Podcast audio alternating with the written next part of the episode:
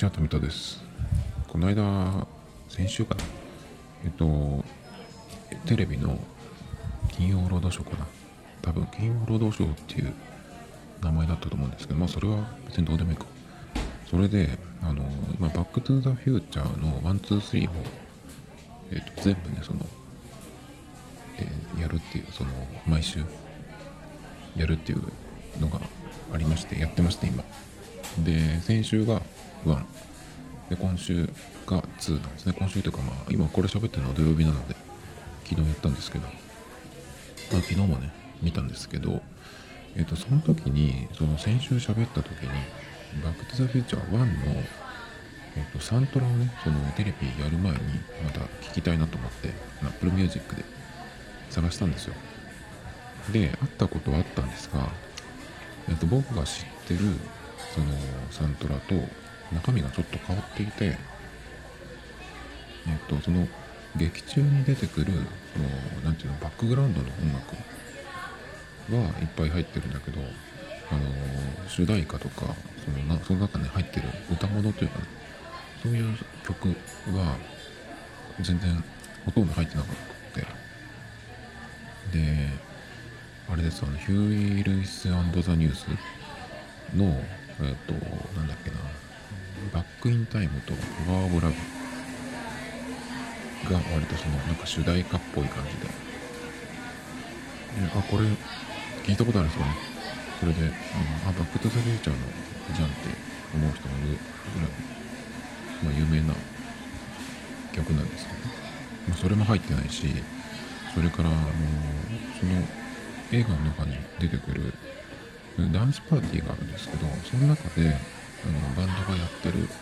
曲で僕結構好きなのあってそれもなくってあとマーティが1955年にタイムスリップした時に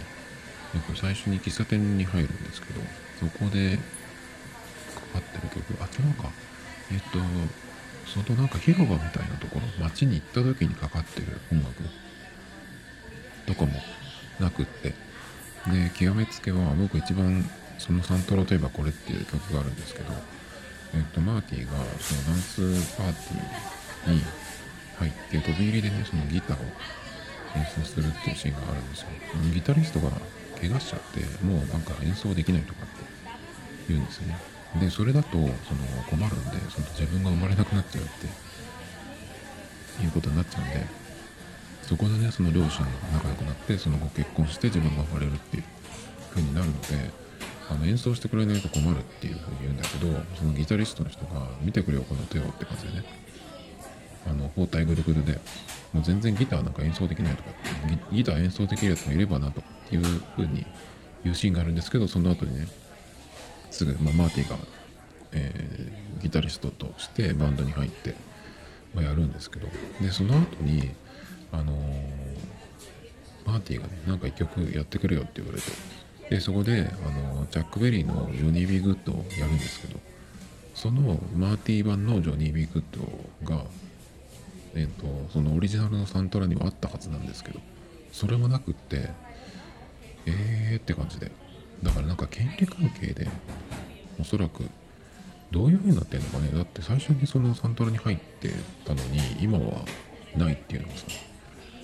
どういうことなんだろうちょっとそれを今度調べようかなググったら出てきそうですけど。それで、えー、なんか残念だなっていうような話をね先週その映画見終わった後にしたんですけど。でやっぱりねちょっと聞きたいなその辺の曲と思って。で、えー、調べました。その元のサントラの、え曲目を見てあこの辺かなっていうとねえー、ググった、ググったじゃなくて、えっと、Apple Music で探したら、ほぼありました。そのマーティーがやったやつはなかったけど、えー、そのなかったやつで、Apple Music にあった曲、それはですね、えっ、ー、と、ジミー・フォレストのナイトトレインと、あと、エタ・ジェームスのザ・ウォールフラワー、それから、ザ・スターライターズマーヴィン・ベリーのアース・エンジェル、それから、ザ・フォーエースのミスター・サンドマンちょっとこれ出てくる順番とかバラバラですけどこの辺がねその割と50年代の曲っていう感じであいいなと思ってた曲なんですけどまあそれはね Apple Music で個別にまあ見つけてライブラリに入れましたけど結構なんかその辺のジャズもなんかいいなっていう感じでねちょっと今日その辺を聞いてたんですけど。でねそれでねマーティン・マクフライで検索したんでまああるわけないと思ったんですけど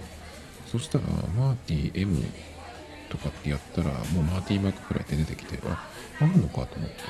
どっかにそのジョニー・ウィークンとかであるのかと思って、まあ、マーティー・マックフライ検索したら出てきたんで見たんですよ。そしたら全然違う人でえっ、とヒップホップのアーティストででしかもねザ・デロリアンっていうあのアルバムが出てまして2018年の作品なんですけどそのしかもジャケットがあのデロリアンが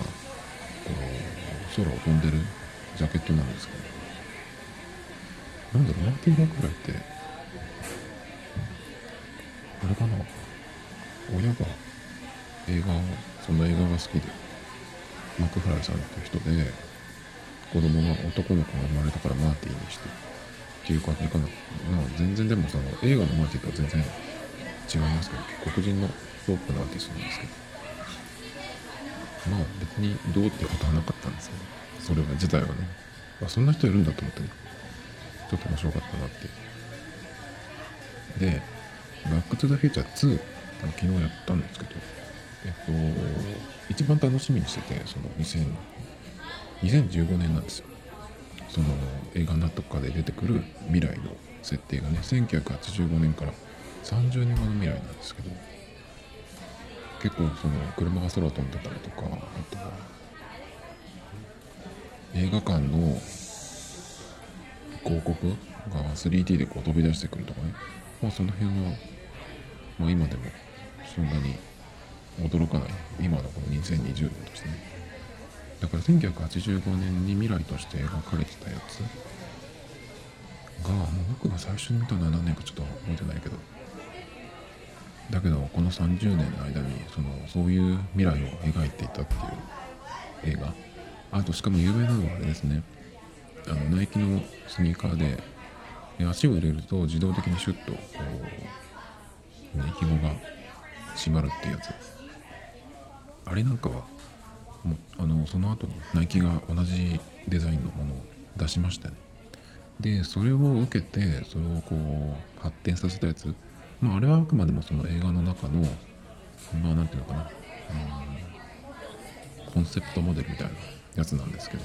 まあ、実際に商品化するならこういう感じかなみたいなやつ。その自動的に、えー、自動的にというかそのスマホで、えー、操作して閉めるみたいなやつなんですけどナイキのアダプトっていうシリーズかな確か。これ結構ねでも値段も結構とそんな買えない多分あの数を多分絞ってるんでそんなにそのどこでも買えるってわけじゃないんですけどまあ実際にね今この2020年に、えー、そういうものが出てる。あとは何かな他には。でもなんかその歩いてる人のファッションとかがなんかその未来っぽいファッションっていう感じなんだけどその未来っぽいっていう発想が2020年の今でも多分なんか同じような発想をするような気がする。1900なんだ2000年代とかでも多分そういう未来のファッションとかっていうとなんかそういう感じ。ああいう感じ。ちょっと、ね、映画見てな人には何ともいないと思うんですけど。そういう感じなんですよね。なんでそんなにだから追いついてる追い抜かしてる部分もあるけどまあそんなに変わったね部分もあったりして。ファッションなんかはまあねその未来未来っぽいファッションっていうのはなんかやっぱりそういう、うん、映画とかアニメとかそういう世界のものって感じで実際のファッションはやっぱ違うよね。そういう未来っぽいファッションっていうなんかそのステージ衣装じゃないけどそういう感じのものですよね。普段着ではないですよね街を歩く。服っていう感じではないですね。あと他には何かあのホバーボードスケボーが空を浮いてたりしましたけどあれはでも実際にそういうのを作った人はいますね。ジェットエンジンを作って。だけどまあああいうスケボーみたいなね子供が乗ってる乗って遊ぶようなものでは今のところないですよね。子供がなんかそのスケボーみたいなの乗ってるので、えっと、今あるものだとそのスケボーって4つタイヤがついてるんだけど板の真ん中に2つ前と後ろに、えー、タイヤがついててなんかこうねじってぐねぐねして進むっていうやつはありますけどねあれはまあスケボーとは違うけどなんかその未来のスケボーっていうふうに言えるかなって感じがするんだけど、まあ、あとはその家の中があの家電をうんと何？えー、こうやって操作したりとか。この辺はまあ普通ですよね。今もうできてるし。あとねその未来のマーティーがあのクビにされるっていうやつがあるんですけどそれがねテレビ電話みたいなのでやってるんです。あれはもう全然違和感なかったですね。なんか普通っていう感じで。だからその1985年にそれを見たらどういう風になってんだっていう風に思うというかすごいそのそこも未来っぽい感じがすると思うんですけど。あとはね、えー、と1985年からその後にマーティの奥さんになる。だからマーティの今の彼女ですね。ジェニファーがも一緒に行くんですけど。でその未来の自分が住んでる家に行くんだけど脱出したいっていう時にドアが開けられないんですよ。ノブがなくて。でどうやって開けたらいいんだってそのドクにね聞くんですけどその時に指紋で開けるって言われてもうそれも今のあれですね。まあノブがないっていうのは今のところまだないかもしれないけど。まあだからその1985年にえまあ描かれたその2015年っていう設定の未来で実現されてること、まあ、半分ぐらいはあるんじゃないかなって。まあさすがにね車が飛んだりとかはしないけど。でもあれ見ててそのなんだっけ。スマホがない。iPhone とかがないっていうのがなんかすごくそこだけはちょっとね違和感って言っちゃ違うけど。うん。今当たり前にまずそれで何でもするじゃないですか。だからそれがないっていうのがねちょっと。でもね毒がねえっと2015年に最初に行った時大雨が降ってるんですよ。で車から降りようとした時にドア開けた時に大雨だからマーティンが雨降ってるよっていう風に感じで言うんだけどでドクがねその時にパッと時計を見てねあと5秒でやむみたいなことを言うんですよ。5秒って言ったかな、まあ、すぐやむみたいな。それでピタッとやむんですけど。あれは今の Apple Watch みたいな感じかな。あとはうんとまあスマホでそのおあとすぐやむとかっていうあと何秒でやむとかっていうのはなかなかまあ今はないけど。まあでも今だってその iPhone で天気予報アプリで雨雲レーダーとかねリアルタイムで見たりできるんで。まあそういう感じかな。まあだからそういうのが今の2020年を生きてる人にはね普通になってんだなっていうとこですね。だから1985年の時に何がなかったのかってまあもちろんスマホとかはないんだけどちょっとその感覚があるかないかでその未来感の感じ方未来のその面白さとかっていうのがちょっとだいぶ違うのかなっていう気がしたけど。でもまだやっぱ車が飛んでるってのはでかいかな。未来じゃなくなっちゃうからね。その未来感を感じないと。でもまだそういう感じでもないからやっぱり見てて面白かったですよね。そういうところでも。スマホがないっていうのはそれを思いつかなかったのかなとかちょっと思いましたけど。でもそういうのがもうなんて持ってさえいないっていう未来を作ったのかな。持ってまず携帯電話も。ない時代でしょまだ。ないってことはないけど。バカでかいやつでしょ昔の。その1985年とかって。85年携帯電話ってあったのかな。車にその電話がついてるっていうそのみんなじゃないけどありましたけどね。えっと、金曜ロードショーね、それで来週は3なんですよ、バック・トゥ・ザ・フューチャーが。で、この映画の3作とも、そのバック・トゥ・ザ・フューチャー、そのまま訳すと未来へ戻れ、だと思うんですけど、3作ともねその未来へ戻れっていう風になるシチュエーションなんですよね。えっと、1は1955年から元いた1985年に戻る戻るためにそのマーティーがその時代のドクと会って、まあ、こういうことでだから協力してくれってあんたしかいないっていう感じでねまあ協力してもらって戻るんですよね1985年に。で2の場合は、えっと、未来に行ってきたドクだからその1の最後に、えっと、ドクはもともとその未来へ行きたいためにタイムマシンを作ったんですよ。で、まあ、1985年に戻ってきてネットマーティーが書いた手紙を読んでたからあの死なずに済んだんですけど。でそこから、えっと、未来に行ってくるんです。だけどすぐ帰ってきて。まあすぐって言ってもあれですけどね。あのその時間に帰ってくるからすぐなんですけど。で未来に行ってきたドクがマーティとジェニファーを連れて未来へ戻る。っていうことで、まあ、ここもバック・トゥ・ザ・フューチャーになりますね。それで3の場合は、えっと、西部開拓時代。で確か1855年っつったかな。でそこから1985年に戻るんですけど。だからまあこれもバックトゥザフューチャーですね。未来に戻るわけだからね。1855年。えっとあれですね。3はね確かその2の最後にえっと雷が鳴ってる。ものすごい落雷が落ちた日っていうのが1955年にあったっていう設定なんですけど。その時にえっともともとは85年に戻ろうとしてたんですよ。だけど、えー、どこがねその風が強くて雷がすごい時で、えー、一回下に降りようと思ったんですけどデロリアンで空を飛んでてね。だけどその雷に打たれて消えちゃうんですよね。でそれが行った先が1855年。100年前なんですよね。100年前じゃないや。あれ1855年だっけ？1855年か。130年前かな？もうちょっと分かんなくなってきちゃったけどっていう感じなんですよね。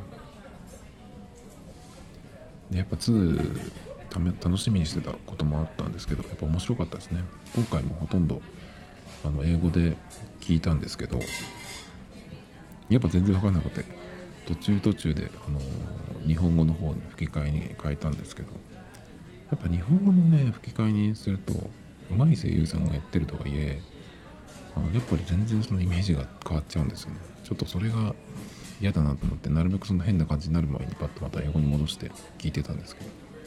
でこういうそのタイムパラドックスものの映画とかってよく分かんなくなるのが多いんですよ見てて。でそうなるとどんどんそのストーリーが先に進むにつれてその分かんないことが解消されないままどんどん先に行っちゃうんで。ついていけなくてこうもやっとしたまま終わるっていう。だから何回か見る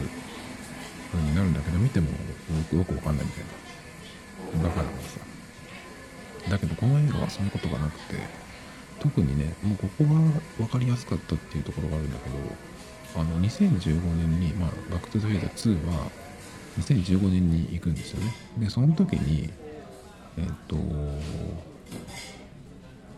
えー、そうか2015年でえー、1985年に戻ってきた時、えー、と2015年から1985年にそうか。戻ってきた時。あれ？いつの設定だっけかな？あ違う2015年に行った時だ。2015年に行った時にその老人になったビフがねえっ、とそこでデロリアンをかっぱらってその2人がちょっと離れた隙にさっと乗ってでそこで、えっと、1955年に行くんですよ。で若い自分にその未来のスポーツ年間っていうのを渡すんですね。渡したそのビフにとっては過去の年間ですけど。えっと1985年の自分にその未来のスポーツ年間を渡すんですね。でそこに、えー、そこからマーティーとドクが1985年に戻ると街がねすごいひどいことになってるんですよ。本当だったら1985年に戻ったらそのバック・トゥ・フューチャー1のラストの感じになってるはずなんだけど全然違う街になってるんですよ。でえっ、とマーティーがそこで自分の家に帰ったら、えー、とそれが自分家になって人の家になってて全然違う人が住んでるんですよ。で父親は死んでてねっていうことでどうなってんだっていう感じになるんですけど。でそこから元に戻るには元通りの世界にね自分たちが元の、え、1985年に戻るためにはっていう話をドクはマーティンするんだけどまずだけどこの元通りっていうのはさっきもちょっと言いましたけど1の時の最後の時最後のところマーティーが1955年に行って、えーまあ、ちょっと変え変わっちゃったんですよね、まあ、未来は、まあ、いい方に変わったんですけど、まあ、両親が、えーとまあ、結婚したっていうのは一緒なんだけど。もともとはそのビフにこうまだ学生の時みたいにねなんかこういじめられてるじゃないけどそういう感じの関係性だったんだけど。そうじゃなくてえ1955年にマーティーが行って帰ってきた。1985年はその家もなんかすごく綺麗になってて父親が作家になってね。でビフをなんかお手伝いさんじゃないけどなんかそういうふうに使ってる。っていうような世界になってるんですけど、まあ、そこに戻るためには、えー、とまずこの荒れた1985年から未来に行ってももうそれはこの荒れた1985年の未来。だから自分たちがそのひどいことになっていくんですよ。そのままね未来に進むと。なのでこの1985年あとビフがだから大金持ちになって街が荒れてる1985年から未来に行ってもここからの未来だからその元いた1985年には戻れない。っていうんですね。でこれを変えるにはその方法は過去のどの時点でその老人のビフが若い自分に若いビフにスポーツ年間を渡したのかっていうそこを突き止めてそこをその時点に行ってそれをこう奪ってね阻止して変えるしかないっていうふうに言ってたんですね。でしかもそれ以外のところには影響が出ないようにしないといけない。特にだからマーティーの両親が結婚するっていうそのワンでうまくいったやつは変えてはいけない。っていうことなんですね。っていう説明のところでその現在過去未来っていうのが出て出てきたんだけどそういう説明がね、まあ、そこがあのわけわからんみたいにならなかったんで、ね、そこでこうすぐその時点ですっきりしたのであとは何て言うのかなそういうことを気にせずにね見ていけたんでそこがね結構この映画のうまかったところとか大事なところだと思うんですけど。前に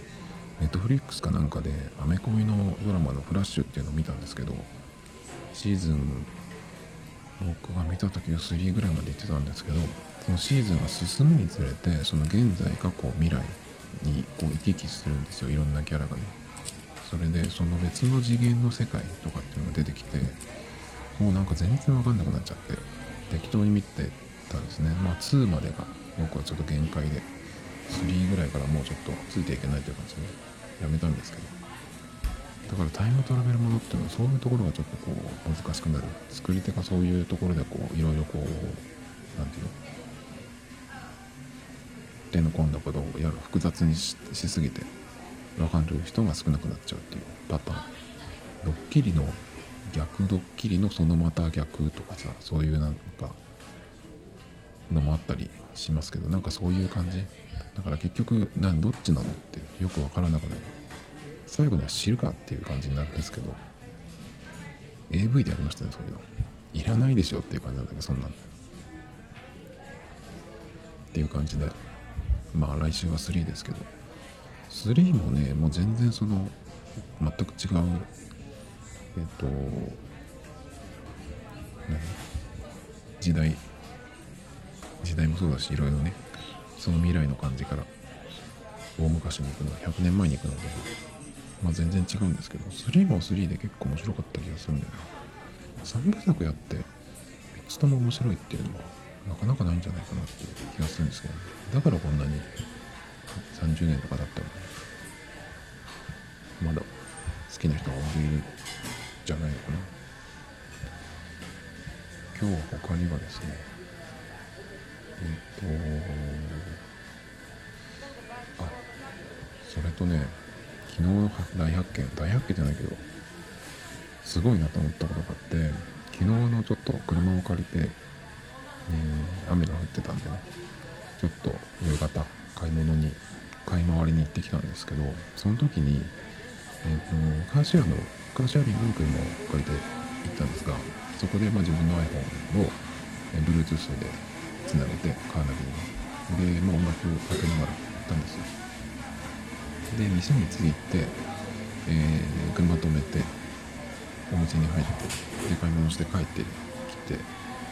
時間見ようと思ってその時はもう今アプローチしてないんで iPhone をパッとね出してそしたら通知が来てて何かなと思ってそのマップから通知が来てたんですよ。何かなと思ってねロック解除して見たんです。そしたらあの車の位置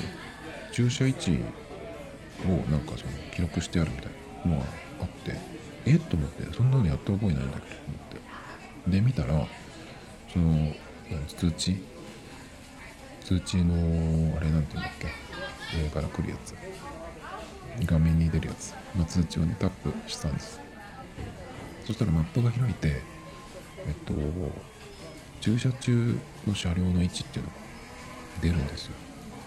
で iPhone のそのデフォルトのマップが開くんですけどでその時に、えっと、iPhone の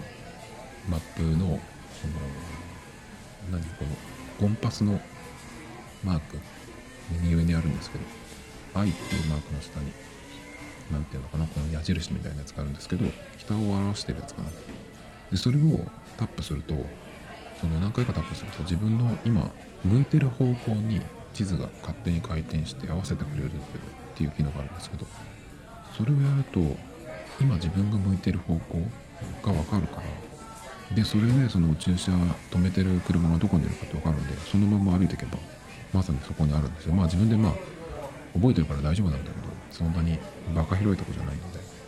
えこれすごいじゃんと思ってなんでこれ自動でねそのなってんだろうと思ってなんで分かったって何にもしないのにと思って調べたらなんかね iPhone iOS10 からこういう機能が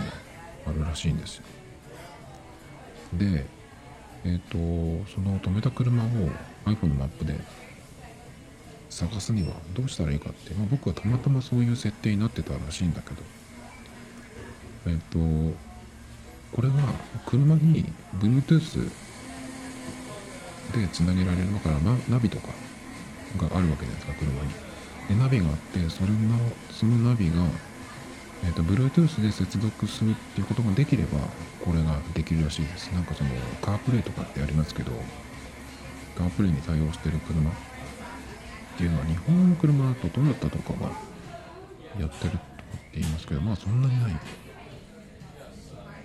輸入車が結構あるみたいですけど。まあそれがなくてもね iPhone と、Bluetooth でつなげられるナビがあって、まあ、つないでればね OK らし。いでもまあその iPhone の設定もいろいろ必要なんですけど。iPhone とその Bluetooth でつなげるナビをつないだ状態で、えー、走ってる。でそのだから車から降りると車のエンジン止めて降りるとその iPhone と車のナビとの Bluetooth の接続が切れるんでその時点でその車の所在地ある場所にピンを自動的に打ってくれる。っていうことらしいです。だから後でそのマップを開くと、えー、どこに止めてるかっていうのが出るんですけどまず準備として何をしとけばいいかっていうことなんですけど当然位置情報サービスはオンにしておきます。位置情報。えっと、設定アプリのプライバシーっていうところにあるんでそこで位置情報サービスっていうのをオンにします。でオンにしてで一番下のとこにある、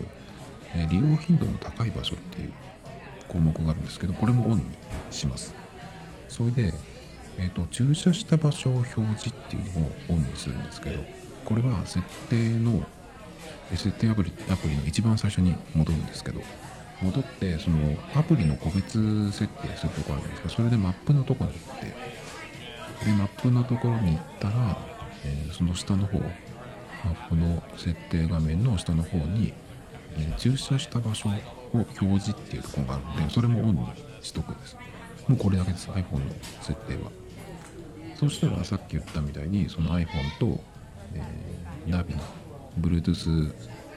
Bluetooth でつなげられるナビなら、まあ、それをねペアリングすればいいだけ。だからペアリングしてなんか音楽でもかけとけばいいんですよ。そうすればペアリングされてるっていうのがもう分かってるんで。あとはだから、えっと、目的地についてエンジン止めて、えっと、iPhone 持って出る。そうするとその Bluetooth の接続が切れるんでその場で。でそうするとそこで自動的にその場所のその位置をねマップ上でピンを打ってくれるので。で僕の場合はそのマップの多分、えっと、通知をオンにしてたからだと思うんだけど iPhone に通知が来ていて、えー、駐車した位置、えー、記録されましたみたいなのがあったんでまあそれをねそのお店なりどっかから出て帰る時にまた車に戻る時にマップを開くとちゃんとねその止めたところについてるんですよ。でまあ駐車位置なんてさまあ大体でいいじゃないですか。あのあの辺に止めたっけかなどの辺だっけかなっていうの。それでまあちゃんと、うん、どっちの方向とかっていうのをさえね分かってるからまあ自分の車のどの車かっていうのが分かるはずなんで。ちょっと1台2台とかずれてても別に関係ないじゃないですか。これはねちょっとすごいなっていう感じがして今だまあ何ていうのその仕組みとしては別にその何でもできそうだけど。簡単にね。こんなん勝手にやってくれるんだって。でしかもねその僕はその車に戻る時に気がついて気がついたんですけどそれ。でそれを実は、えっと、自分でそのカスタマイズというかちょっといじることができるらしくてその地図アプリ。でねでそれを、えー、駐車位置を、えー、インしてくれた時にそこのそこから行くのかな？ちょっと僕その画面を見なかったからちょっと、えー、こんなあやふやな喋りなんですけど。そこでその写真を撮ってその写真をそのピンのところにつけるっていうのがあるらしいんですね。だから車の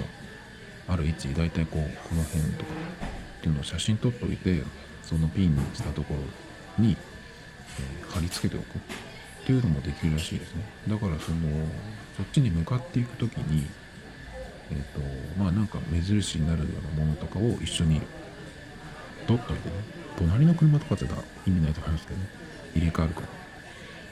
だからなんか、うん、そこから何が見えるとかっていうのがあれば。あとはその駐車場によってはアルファベットとか数字の表示があったりするんですか。B のいくつとかさ。なんかそういうのを、えー、写真撮ってくっつけとくっていうのもできるらしいですけど。まあでも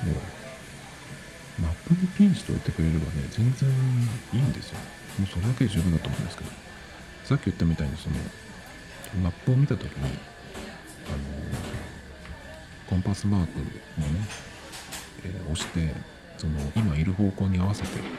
でそれでこう地図見ながら歩いていけばいいじゃないですか。だからもうそれだけで全然ね大丈夫です。で手動でねその探す方法っていうのもあるんですけど、ね、そのなんだっけ。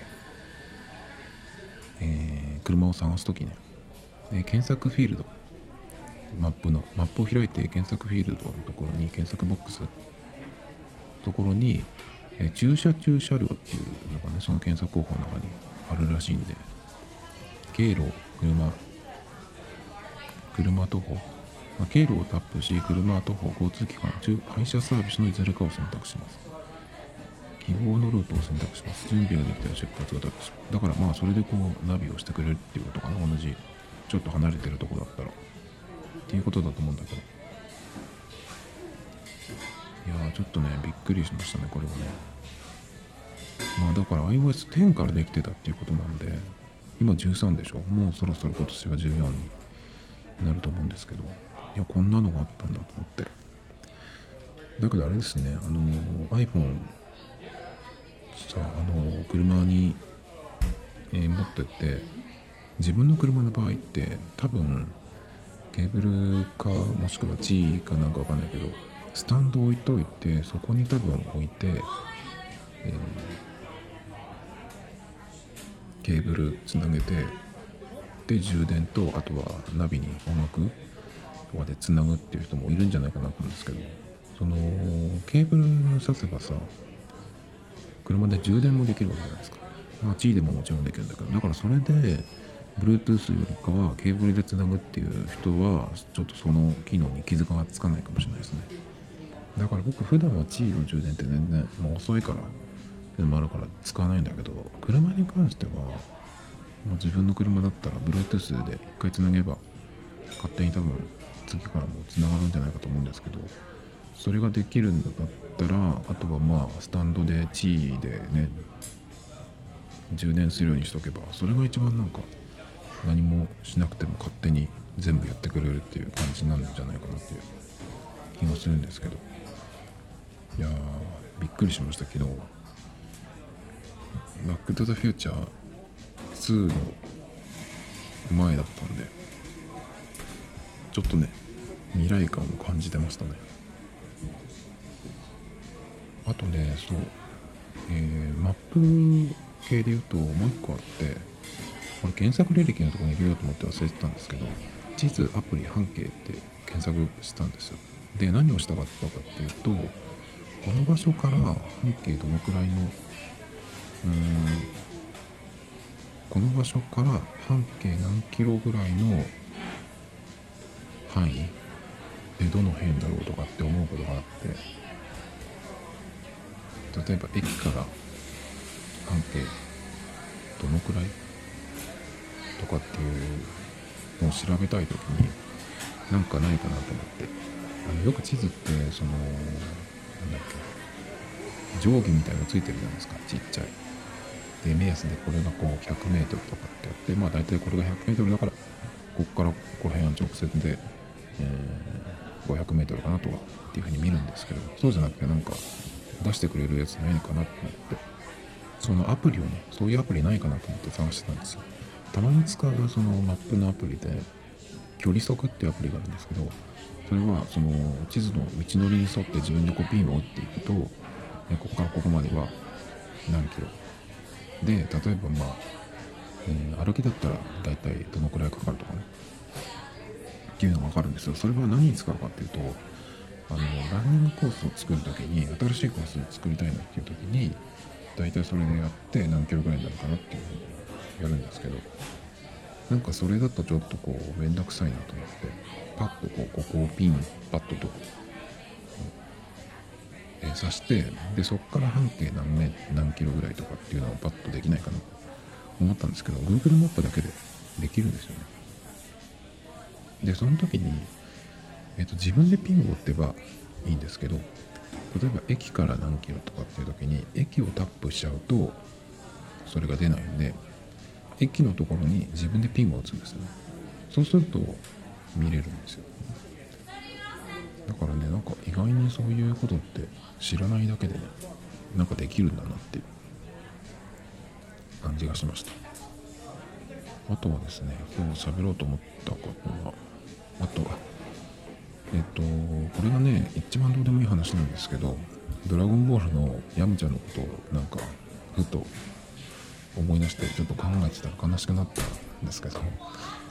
あのヤムチャって最初に出てきた時って何て言うのかなそう悟空と割とこう互角じゃないけどっていう感じに戦う戦ってたんですよ最初。実はね。確かそう。まだ悟空がちっちゃかった時のやつなんですけど。で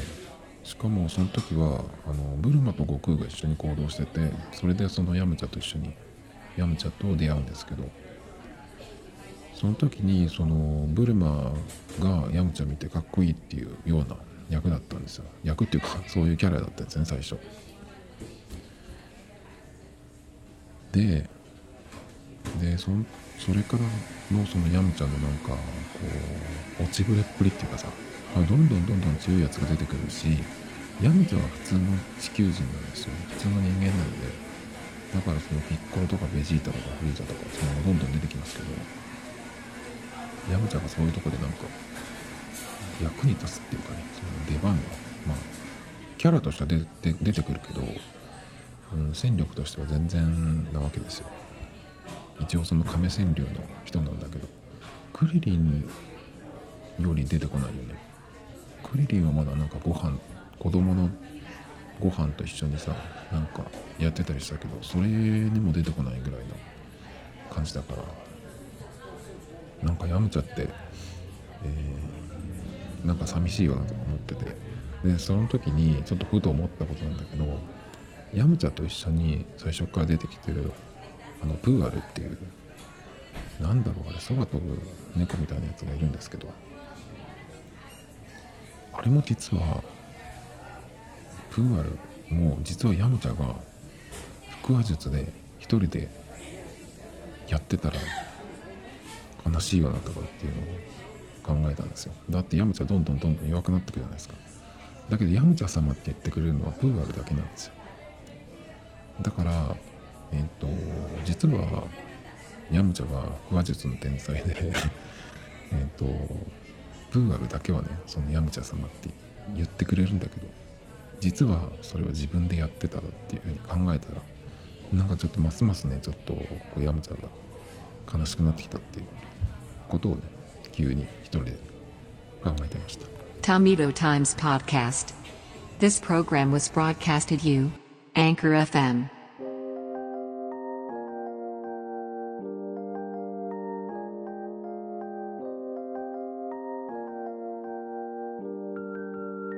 Check it out.